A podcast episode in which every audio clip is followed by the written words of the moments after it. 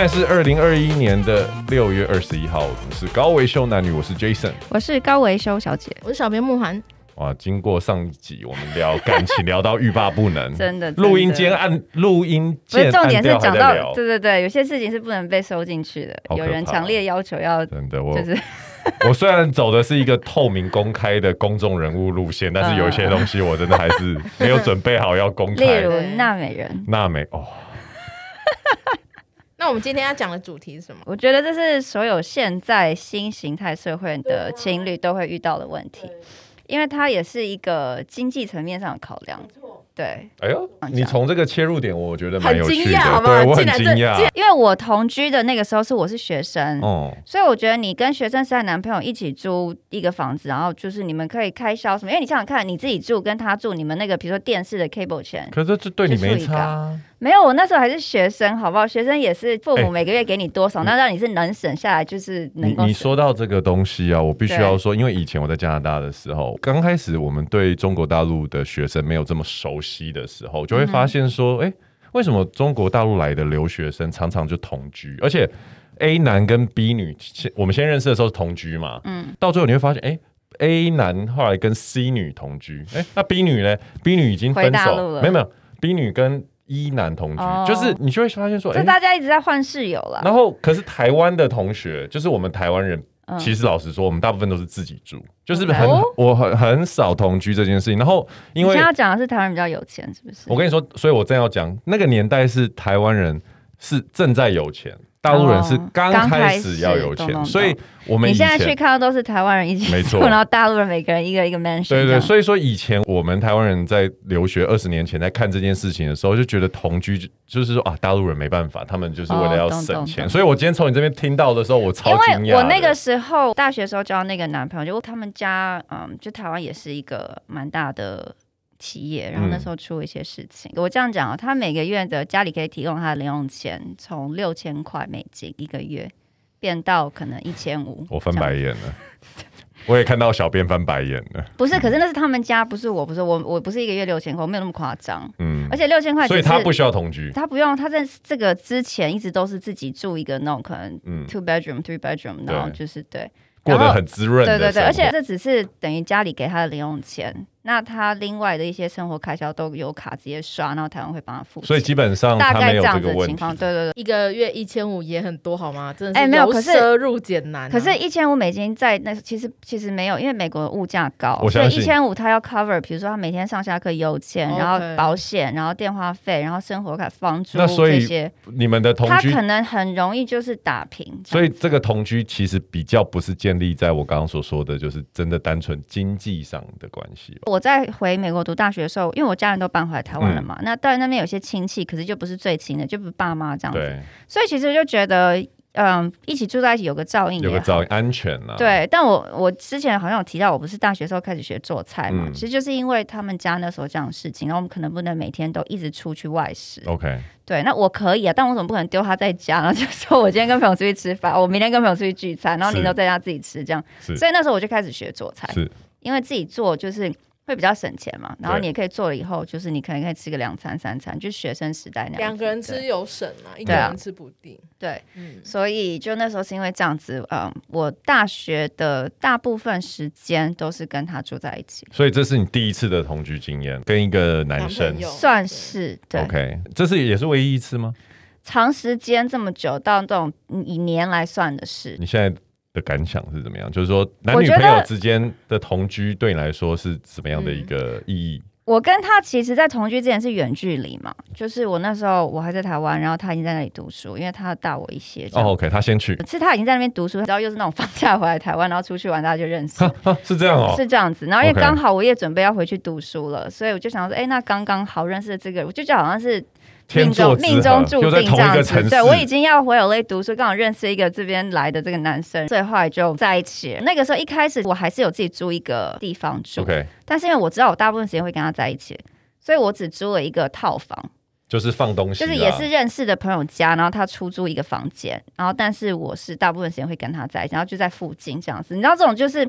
以备后患，如果哪天你真的吵架的时候，你至少我有个地方可以。你有个撤退的点。对对对对。所以同居了多久？就差不多两三年吧。哇，那是真的用年来算，蛮长的一段时间。哎，不止两三年哦，差不多三年，三三到三到四年，三年多。因为我们中间还搬过两次家，这样子。我觉得同居像这么长时间会遇到一个状况，就是说，因为。听起来到最后是没有跟他在一起嘛？后面对不对？对，但是那个分开也是因为，嗯，他先毕业，因为他先回台湾.就是他们家里后来又比较没事了，以后需要有人回来帮忙家里。我那时候还在读书嘛，那我不可能放弃我自己的学业跟他回来，那他也不可能留得下来。那我们那时候真的是有好好的讨论过，觉得平和的分开总比。硬要两个人远距离，然后到哪一天可能谁先耐不住寂寞，做对不起对方的事情，然后两个人撕破脸，连朋友都不能当。哎，我发现你的分手都还蛮顺的，除了小时候以外，小时候为了小时候不懂事，会办一些。人家说我搬走了，没有，可小时候是也是不想伤害人，所以就想说我要怎么样不伤害他，又可以找个借口我们不要再见面，你知道那种感觉，就造成更大的伤害，造更更大的误会就学乖。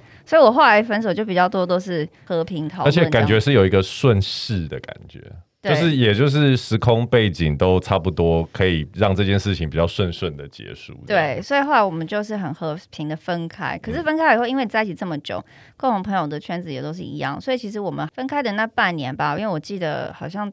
冬天我回来跨年的时候，我们还是一起跨年的。然后所有人都觉得说：“哎、欸，那你们是比较复合？”可是只有我们两个自己心里清楚，说这可能是我们最后一最后一次一起跨年这样子。哦，因为我会这样问的原因，是因为我自己的唯一一次的同居经验，嗯，那个分手我觉得超痛苦。真的吗？大概酝酿了有没有半年以上？你酝酿还是对方酝酿？我觉得整件事情不是说谁想分手这个东西，而是你会发现同居呢，其实。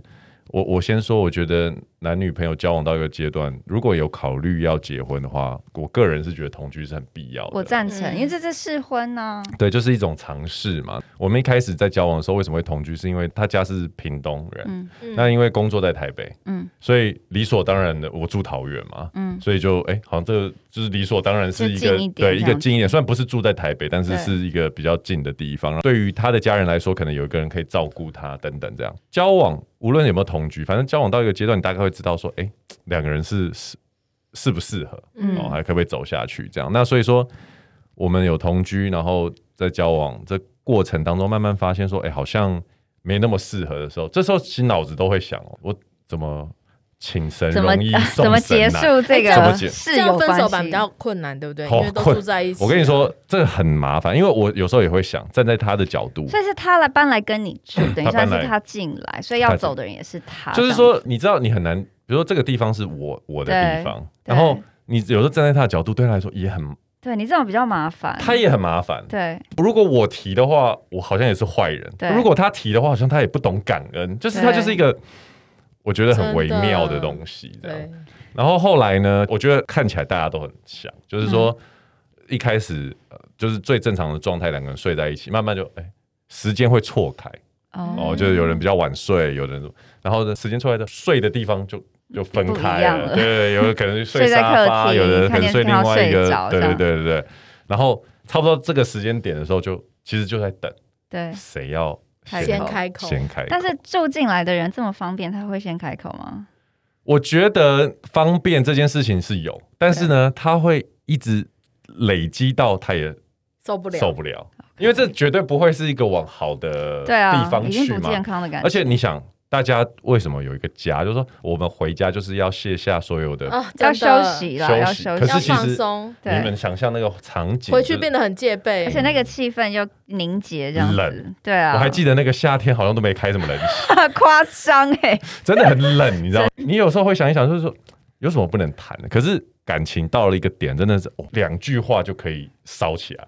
对，的的，的那种时候，就是你常常吵架吗？后期，因为你对对方都已经没有耐心跟包容性了。可是你偶尔你会想说，冷静下来说，我们好好聊一聊，然后就开始翻旧账了，说那些东西所有都 tangle 在一起，然后你也没有办法真的好好的去把事情化解开来。对，后面是怎样，你知道吗？后面就是他就有新的追求者哦。老实说，当我发现的时候，你是 relief 对不对？relief，你松一口气。可是我跟你说，这个 relief 的这个筹码不能打的时候，我知道你不能表现出来。我懂，我懂。你要表现说你怎么伤害我？没错，要把自己当成这个 victim。对，我就是把自己扮演成一个。好了，这种事情大家都做过。但是我当我发现的时候，我的 relief 真的，我我为他为我自己，我都感觉到啊，我看到一个 tunnel 的，就是隧道的镜镜头光了，这样对对对，就是只是把把这个事情怎么 play，到底是有多糟糕？怎么 play out 这样？对方说不定想说，我终于找到一个后路了。他一定也找到后路。他一定觉得他一定是这样放松。他一定想说，我终于可以从桃园的信义区搬到台北的信义。对对对对，他真的，我告诉你，哎，搞不好这个男的你也认识。还有桃园。然后呢，我跟你讲这件事情到最后，其实虽然我 play 一个 victim，但是我我觉得说只是很 mild，就是轻轻的当做一个 victim。然后我也觉得说，好，起码在这件事情上面我不是一个坏人。那你想怎么样，我都祝福你，因为可能感情到后面也比较淡了。对，他干住在一起多久？你说两年多，那也很久。OK OK，好，就基本上生活在一起的。他做了一件事情让我大爆炸。说，你觉得这种情况下有什么事情？会爆炸？你觉得男生来家里接送他吗？哦，哎，你很准哎，真的吗？他到最后的所有的东西，他他叫那个男的来载。哦，但是这很合理呀，没有人可以帮他搬呢。不是不是，我可以啊，我愿意啊。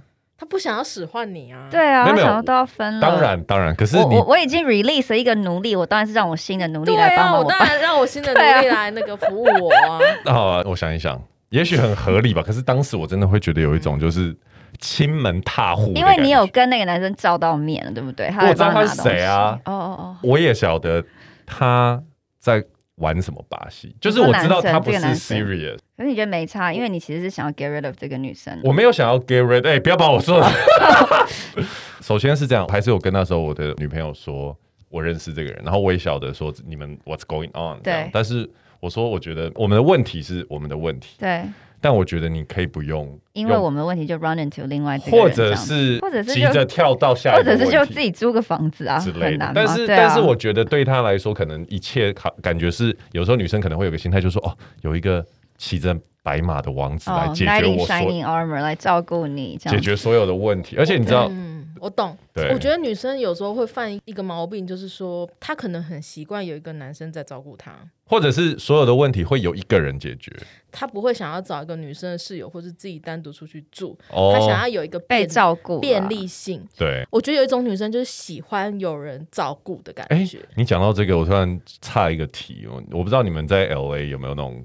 经验就是以前我们在加拿大的时候，对，我去可能一年之后，我从所谓的 fob，你知道什么叫 fob 吗？小编？Fresh off the boat，就是你是刚来的人，然后你一看就不是这里土生土长的那种，就是就是刚从船上下来的，对，刚下船的人，就说哦，刚上岸的啦，对。然后我们从 f o r 变成哦比较熟门熟路，起码知道说哦 mall 在哪里，电影院在哪里，餐厅怎么去的人的时候，这时候我们就会发现新来的人，女生，无论你在台湾你是。什么校花？你多正，多少人追你？一来，我跟你讲，超好把，因为心态上就是需要一个人帮忙照顾。你可能这个男的在台湾，他怎么样都看不上，可是只要他有车，可以带你去 IKEA 买个工具人了。我跟你说，这一定都很容易就把到正妹，所以一开始都会有这种。每天在码头等，是不是？等下岸，接着。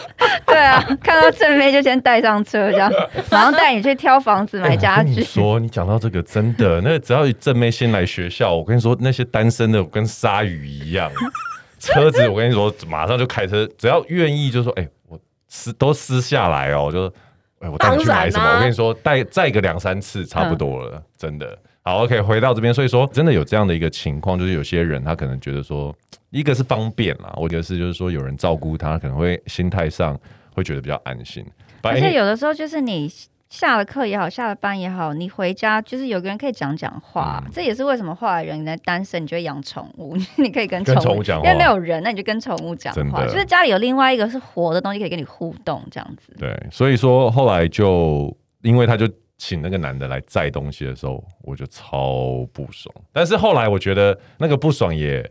也没有持续很久啦，嗯、就是我已经知道有那个人的时候，我们就已经进入了分手程序了。当你知道说同居的这个人，然后你们已经分手了，你大概知道他什么时候会搬走的时候，其实他在这边待一个礼拜、三个礼拜、一个月都都还好。OK、你知道，就是你已经看得到尽头了。但是我我有时候其实说真的，在我们一起住过的那个地方的时候，想有时候会想到说啊，以前曾经有一个人在这边待了很长一段时间，我觉得这多多少少对我来说是有一些。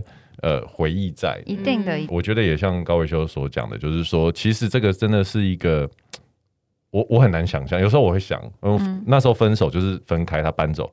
有时候我自己在家的时候，我想，哇，如果当时我跟他结婚，我们住在一起。你现在会继续睡在沙发上？我跟你说，真的，对我我我有时候真的，我就坐在我的沙发上的时候，我我就想到这件事，哎，我就想买好一点。怎么有人能冒这么大的风险，就是不同居就结婚？我我真的觉得那时候我就认定这真的是一个很夸张的事情，所以那时候我就觉得哦，好险我没有经历这一段。然后当然。没有 work out，因为他就是试婚，就像你工作，你也会有试用期，老板也会试看看你到底胜不胜任这个工作。嗯、那员工也会看说这公司对啊，所以我觉得其实人也是这样子。嗯、你如果跟一个人要永久住在一起的话，你当然要先试个。起码一年，我觉得至少要一年，那种两三个月都不准。嗯，对啊，摩擦要出现，要知道两个人问题在哪里。对，你要你要给对方一个来惹怒你的机会，然后你才会知道他会惹怒你的点是什么，并且你能不能去接受接下来的四十年，你可能要一直被这个点惹怒这样子。假设同居真的是住的非常的契合，就是没有什么问题的话，你真的有可能会走到结婚吗？哦，可能就有一天就下午就说我们去公证吧。我觉得，我觉得，因为你你，那你觉得大概大概要多久？就是从。一，我觉得感觉契合，通常一开始都会感觉超契合。一定啊，刚在一起甜蜜就是过了这个，所以应该要说，我觉得真面目大概会在四个月左右显现。嗯，对，蜜月期过了，我觉得差不多。但是真面目出来的时候，大家都会忍耐，就是不想讲，所以还需要再四个月时间。对啊，所以我说需要一年，差不多，一定要一年。但如如果一年之后，你你回到家，真的就是有回到家的感觉，你自己会知道。我觉得现在在听的听众也可以去感受一下，就是说，你知道有一些以前我的朋友会说，他现在也会就是。他开车到车库，在车上玩手机玩一个小时才回家，不想进，真的。但是那可能就哦，家里有小孩很吵，哦，可能是小孩，这种真的有。但如果不是，是你的另外一半，你的同居人或你的伴侣，让你感受到就是，我进门之前我要先深呼吸的话，那我觉得疫情之中你就再忍耐一下，就是你都会觉得忍耐一下。可是如果你真的结婚，你的忍耐可能是四十年、三四十年。对啊，真真的很夸张。我印象很深刻，就是因为我自己的家地下室是没收讯，所以、哦、所以你不能在车上玩手机，我的车都要停在路边。对，你要在路边。对，我就印象很深刻。然后我有一天，我就突然觉得，因为我那时候车子比较小嘛，对，我家我想说，我家这么大，然后我在我的你要窝在车上，每次都超憋尿憋到超急了才进去，去，对，然后我就觉得不行，这个我的人生不能搞得像一个计程车司机一样的生活，干脆去外面开 Uber 好了。哎、欸，我我因为我家隔壁。是一个 motel，嗯，我才真的开进去过 motel 里面，一个人休息。然后那个 motel 的柜台还说：“哎，你一个人吗？”他很怕什么烧炭啊。对对对。我说我还讲，我说我住对面啊。然后我讲完这一句话，我想说超怪，我说我家停水。然后呢，你你反应也蛮快的，真的。我因为我他的表情有一些疑惑，他有疑惑，对。然后我在空荡荡的。嗯，motel 房间，这是一个带女生来 happy 的地方。我一个人在那边待满两个小时，只因为我不想回到二十公尺之外。我真的很扯，这种真的不行。我 有这种经验，没有的，但是比较荒谬的，因为比这个还荒谬。当然有比这荒谬，哦、就是我被卡到说，我我一回家猫就揍我，啊，我真的心理压力实在太大了。我就要等我弟回家，所以我还要 在外面抽塔罗牌。看一下，哎、欸，我弟回家了嘛？因为我不敢催他，我弟会生气。抽一下说，哦，他到家了，好，那我现在就可以回家了。我因为这样就觉得说，我为什么要在小小的星巴克里面待着？我好想回家躺着，可是家里有一只猫走。哇塞，压力也是很大哎、欸，而且谁才是主人啊？是不是很荒谬？我懂那个心情、真的蛮荒谬，真的。对，但是我必须要说，就是我觉得这个同居整体的。大致的经验我很喜欢，就是我喜欢家里有一个，这是你唯一一次同居的经验，对，这是我唯一一次，就有人陪伴，对，只是我觉得，呃，就这个是结束比较困难，对同居，但是你要想哦。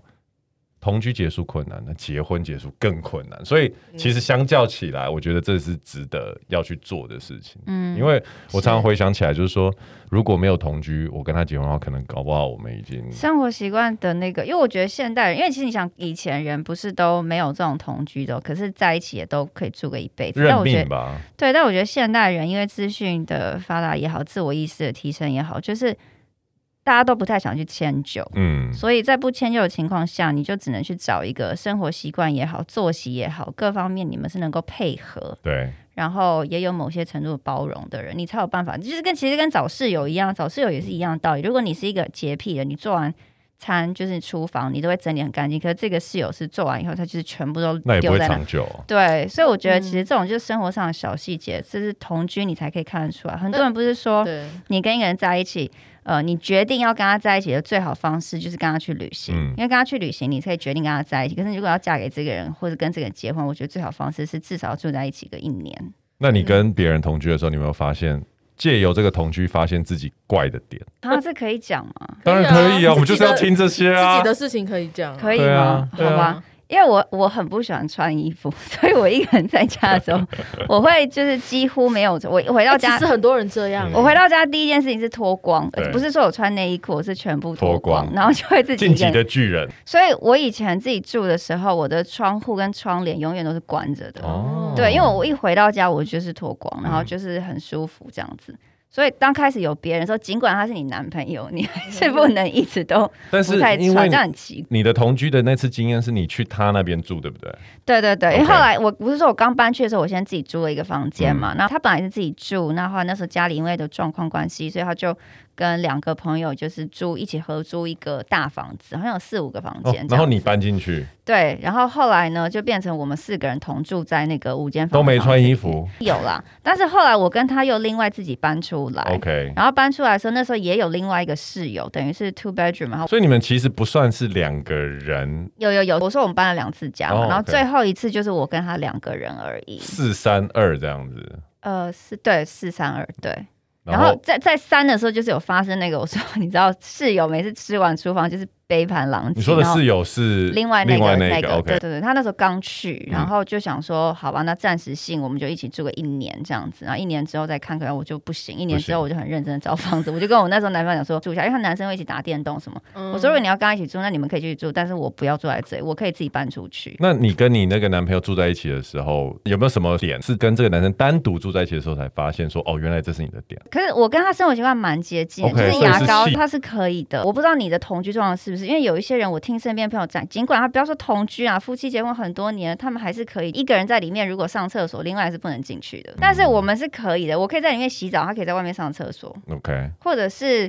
呃，他在洗澡，我在刷牙，因为我们是只有一个。这都还好哎，我想要听的是更就可是上上大号，我发现很多人不行哎，我发现我很多女生朋友还是会有那种偶包，他们就觉得尽管我先生哦，我上大号的时候他就是不能进来，不行啊，连猫咪都不能进来啊。好，我们都是门都开着，随便他要进来洗澡啊、洗脸、刷牙都可以。特别想要在女生大便的时候进去，对呀，但需要的时候，可是有的时候你就是因为你只有一个浴室，那你真的要赶时间的时候，你要迟到，我们两个都很可以。比如说他在上厕所，然后我在旁边。洗脸刷牙，或者是我在上厕所，他在洗澡，我们都很 OK。哦，这其实就是很合得来的人。对，因为我家有两套卫浴，所以我就比较没，没办法。我们那时候穷学生啊，那你在意的点是什么？你问这个，你可以先举例自己的例子。哦，我超多的。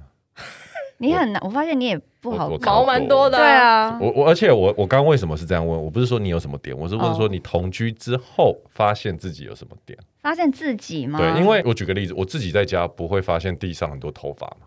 所以我从从来对这件事情没有感觉。对，你的同居是发生在台湾，对不对？因为台湾比较少地毯，所以你会看得见头发。不要讲头发好了，我一个点哦，女生帮我洗衣服，我我不行。衣服自己洗好不好？可是不是因为台湾呢，很多的人，很多男生就像你刚刚讲，比如说比较乱，或者是比较没有办法整理自己，所以说我觉得有一些女生会觉得说，哎，我来帮男生做家事哦，我不太喜欢女生。帮你帮我做家事，这种很好啊。我知道，我说，所以我我不晓得啊，因为自己住你就是自己做嘛。对啊。可是当有人进来住的时候，我不要讲同居，他想要一起，他也想要，他来跟你住的情况下，他比如说帮你出一间，比如水电啊这些嘛，还是你就只是邀请他来住？不用不用，他不用，他想付就付。所以他才会觉得某种程度上，我帮你整理家里，帮你洗个衣服，我帮你洗碗做饭。我告诉你，我还发现我一些很怪的癖好，比如说去买菜的时候，不是有一个篮子推车吗？我超讨厌女生把手放在推车的任何一个地方。为什么啊？因为有一次他一定要你掌控你推推车，是不是？不然你就你推。嗯。不然我就我推。你不喜欢两个人一起推？我说说开车有可以两个人放一起放方向盘上的吗？不是，可是这点好奇怪哦。我我现在就是要讲奇怪的点呐、啊。哦哦，好好。所以我的意思是说，其实你自己你不会发现。嗯哼。然后当他把手，比如说我在推推，我现在在这个 aisle，在这个栏在走的时候，嗯、他把手放上来，然后开始有加一些力，让推车的方向有点偏移的时候，我就觉得。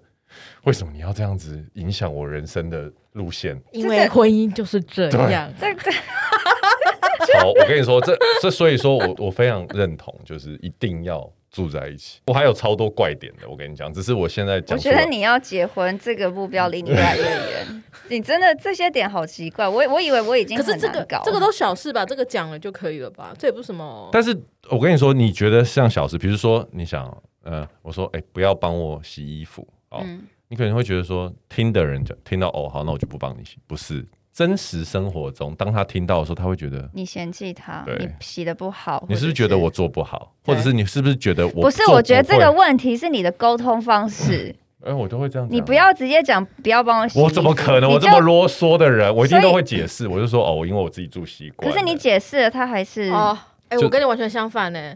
我就跟我爸说：“你衣服你手断了吗？你衣服为什么不能自己洗？”你 你那是你爸，你白天在忙什么？你有什么事情不能自己洗衣服？然后我爸爸就摸着鼻子就开始自己洗衣服，跟自己晾衣服。所以我不喜欢人家帮我洗衣服，点是因为他们会洗坏。因为有时候男生不知道有些要装洗衣袋啊，要分开洗，然后因为男生就全部的袜子、内衣裤全部丢在一起洗这样子。然后我讲到洗衣服，我连挂我的晒衣杆都有。哦，你这个太难搞了啦！你真的不，我真的不行。但是这个我的要求是有原因的，你知道偏执狂是他讲不出来，他就一定要这样，但是。没，no reason。嗯，我没有偏执狂，我是试过好几种方式之后，你觉得最棒的、最有效率的方式。所以对方如果做的跟我不一样，我第一个心态不是你很笨，是啊，你一定不知道。对，我好心跟你说，让我来让你少走冤枉路。好讨厌。比如说为什么要这样挂？对，因为是什么太阳在哪边，然后风在那边吹，所以。对对对，烘衣机，你这样子会让对方好不好？家里就放你，你真的是犯了跟我一样的错误。你久了以后，对方就觉得我什么事都不要做，我摆烂。我后来我弟现在在开始在家里扫地啊，嗯、扫的虽然很不干净，但是我就是闭嘴。然后他扫地，我就不要出房间的门，因为我我弟只要看到我不高兴的脸，或者是我觉得哪里扫不干净，我弟就会生气。他就觉得说，我以后不要做了。你嫌东嫌西，我以后不要做，我就会觉得说，没有他他要做就让他做，没有关系，我就是。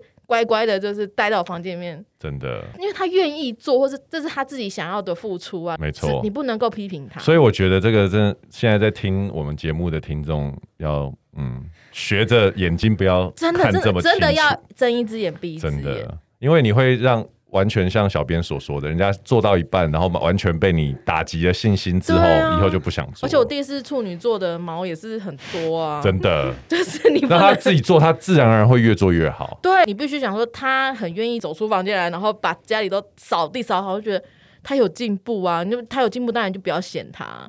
其实我觉得有时候无能一点，也许也是不错的。所以很多人现在就是之前，我记得之前要做菜的时候，小编有讲过，反正你现在就装，你就不会做，你就可以把厨房烧掉，以后就不会再有人。除了那个例子，你厨房烧掉以后，你就不会再需要被叫来做菜。厨房烧掉就不是大好就大坏嘛。对，重做一个厨房也蛮不错的。哎、欸，那那你们觉得同居这件事情，就是当然我们就讨论了，他就是可能一开始 initiative 是什么嘛？那最后同居的话，有没有很多人就因为反而同居就不结婚？了，这种例子我我认识超多，现在认识超多。为什么？为什么心态？这要分开男生跟女生心态。我觉得我不知道你们女生怎么讲，你们可以分享一下。嗯嗯，男生是这样嘛？我这样讲应该大家是会认同啊。就是说，男生最大的动力来自于追求。嗯嗯，所以说你你很想要定下来，都已经住在一起了，就不用再你想要 make sure 他是你的，你是 the only one。但是过了一年、两年、三年之后。You know you're the only one。对啊，你就会觉得也没有结婚动力了。所以说那个动力，那那个想要 keep 这个人的这个会比较低。我没有说这样表示会不珍惜，只是说生活中可能心里面想的说，哦，我我要弄一个呃很棒的求婚仪式，我要安排这些场景等等，可能会被说，哎，我们就懒散了啦。我们怎么样去呃赚更多的钱，或者工作上。呃，有更好的发展，可能会被这些东西带走。嗯、那个懒散可能是针对想结婚这件事情变得懒散，嗯、可是对我来说，我觉得男生来讲，应该是你生活中的优先顺序做了调整。OK，这样那高伟说你觉得嘞？我觉得如果两个人在进入这个同居的时候就有讲好，这是以试婚的方式，就是我们试试看，当然可能省钱，然后也试试看彼此，如果是可以有共识的话，那就定嘛。那可能就一年后、一年半后，我们来讨论要不要结婚。哦，这其实是一个很有效率。对啊，因为他他真的就是以试婚为前提。但问题是我男生，我刚刚所讲的问题还是存在。一年半之后，你出来讨论说，哦，好了呀。那就没有，那就看那我们有没有打算要进入下来。要，要好啊，那就开始，那就开始来我家。因为因为如果还是没有的话，那我可以搬走啊。好好，我再等一下，我因为我最近要没办法。然后这种，我跟你说，现实生活中你不可能一开始在这边说没办法，就是你这种你会你所以所以你会给对方一个期限啊，就是如果这半年内我们所要进入的下一个阶段都完全没有在推在走的话，那你就是没有心啊。你可能你打电动，可以跟你朋友出去，都在我之前的 priority，那我为什么要再待在这里？我实际上看到很多的例子，就是女生。其实，在这件事情上面是弱势，也就是说，所谓的弱势，就是说，当同居了之后，这个女生，其实我觉得女生的心态会比较容易就把这男生就当做自己的家人，就说我要照顾他，我要付出，我就觉得这就是我未来的呃另外一半、老公等等。那我所谓的这个弱势，就是其实不太有女生会像你这样这么，可是我觉得他还是有，对，所以说会有一个情况，就是说，因为。现在不是说我两个人是不认识，你晓得这个男的他讲出来的话，他不会今天才突然跟你讲说，哎、欸，我最近工作上有些问题。你会晓得，你会看这一路有一些 up and downs 的时候，嗯、女生又会更贴心的去想说啊，他帮自己找理由，不是不是男的理由喽，是女生也会替这个他爱的这个人找理由，因而去。让这个事情延延延延延，然后我觉得这最后会出现一个情况。每次我都跟我的女生的朋友聊这件事情的时候，我说，这到最后呢，要就两条路：一，你就一直在这边待着，然后看有一天会怎么样；二呢，如果你真的想要看看说是不是对方还在乎你的话，你可以，以退为进，你可以先离开一段时间，不用分手，对，你可以先打破同居的这个状态，可是不没有说。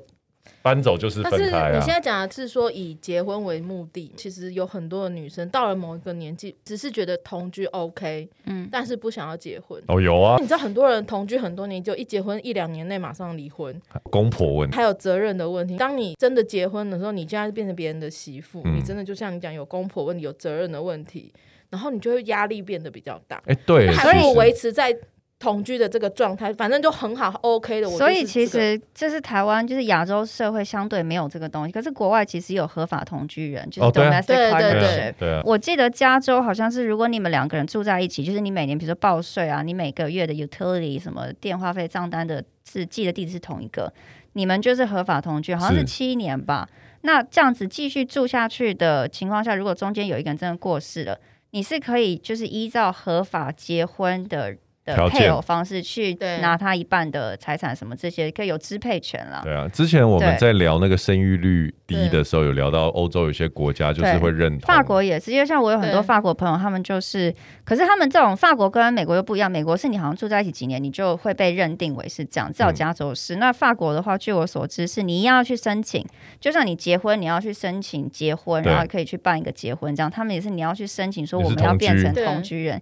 然后很多人他们就会选择以这个方式，一样结了婚哦，小孩都生两三个，可是他们就是不结婚。台湾女生现在并没有这么，我觉得过了一个年纪没有那么。但是那个，我觉得还是台湾的都会，都会女生嘛，因为对，没有错，因为像我的。大学同学基本上有很多人一毕业就结婚，嗯，大概有一半的人在二十五岁左右就结婚了。他一毕业结婚，他现在小孩子已经上国高中了，嗯，就就台北的人还是单身，对啊，都会女生可以做自己自我成长的追求，对对对。那我觉得这种东西就是也没有绝对的好跟坏啦，也就是说，其实回到呃关系里面的情况，就是说你甘愿的时候，这个东西就会长久嘛。那可能因为教育啊，因为呃物质的需求，还有因为这个。这个社会的氛围，我们要被满足的那个界限就会相对变得比较高一点，所以因此我们比较不容易就妥协，或者是说为了别人改变自己。嗯，我记得好像还有一些就是大叔型的男生，到了一个年纪，在讲我吗？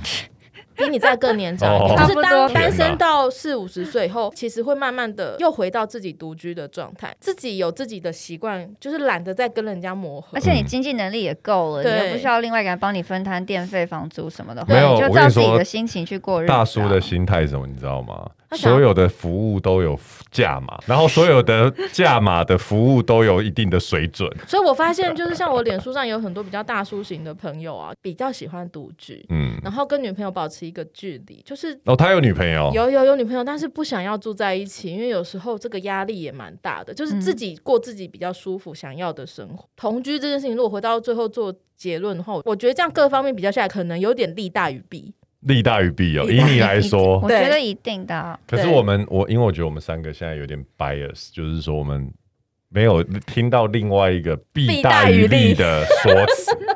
对，真的，因为我觉得我们都是比较独立的那一种个体。嗯、今天如果有有一另外一个人，他比如说假设啊、哦，我那个前女友好，他可能会说、嗯、哦，同居。呃，造成了什么什么样的一个问题啊？等等，嗯、他可能就对啊，或者是还有有人是宗教啊，宗教的关系啊，不可以不可以先同居啊，等等的。天主教，我可以想到同居的缺点啊，其实说真的，例如就是这个，你可以用在婚姻中的新鲜感跟这个尊重，你在同居的时候把它消磨，就已经先用完了。对，对，这是一个，我觉得这是一个点。嗯、然后第二个点就是说，我觉得同居这一件事情，它会让。人跟人之间可能会觉得说，哦，我们原本应该再花更多的时间去认识彼此家庭，就没了。在对啊，是所以我不知道，也许现在很多听众正在好吗？那我就问你，你现在还会愿意同居吗？我会啊，我会啊，你会一定要的啊，对啊，买车能不先试车吗？他想要年底前结婚，年底还是赶快先试车？年底已经，我甚至要考虑一次都试好几台。可以的，可以，你家够大，你可以一个分楼上，一个楼下。我跟你说不行啊，我狡兔有有好几窟，没有，我是觉得哈，这这个每个人的选择不一样，但是我应该这么说。无论你觉得同居利大于弊还是弊大于利呢，先请比请站在感情的角色上考量这件事情，而不是功利的角色去看。嗯对了，真的要跟这个人有感情才去住，不要因为只是他可以帮你省。哎，如果你要从功利的角度去看，你回家跟爸妈一起住，照顾爸妈还比较实际一点，好不好？哦，这个又是另外一件事。这又是 这没办法，这另外一集再聊，这不行。对对 对，好，那我们今天就聊到这了。我们是高维修男女，我是 Jason，我是高维修小姐，我是小编慕寒。我们下次见喽，拜拜，拜拜。谢谢大家今天的收听，那欢迎大家帮我们按五星的赞，然后留言给我们，有什么想要问的或者想要听的，都可以在下面跟我们说。不管你是在哪边听到我们的节目，欢迎你到 SoundOn、Apple、跟 Spotify，还有 KKBox 跟 Google 上面去收听我们的 Podcast。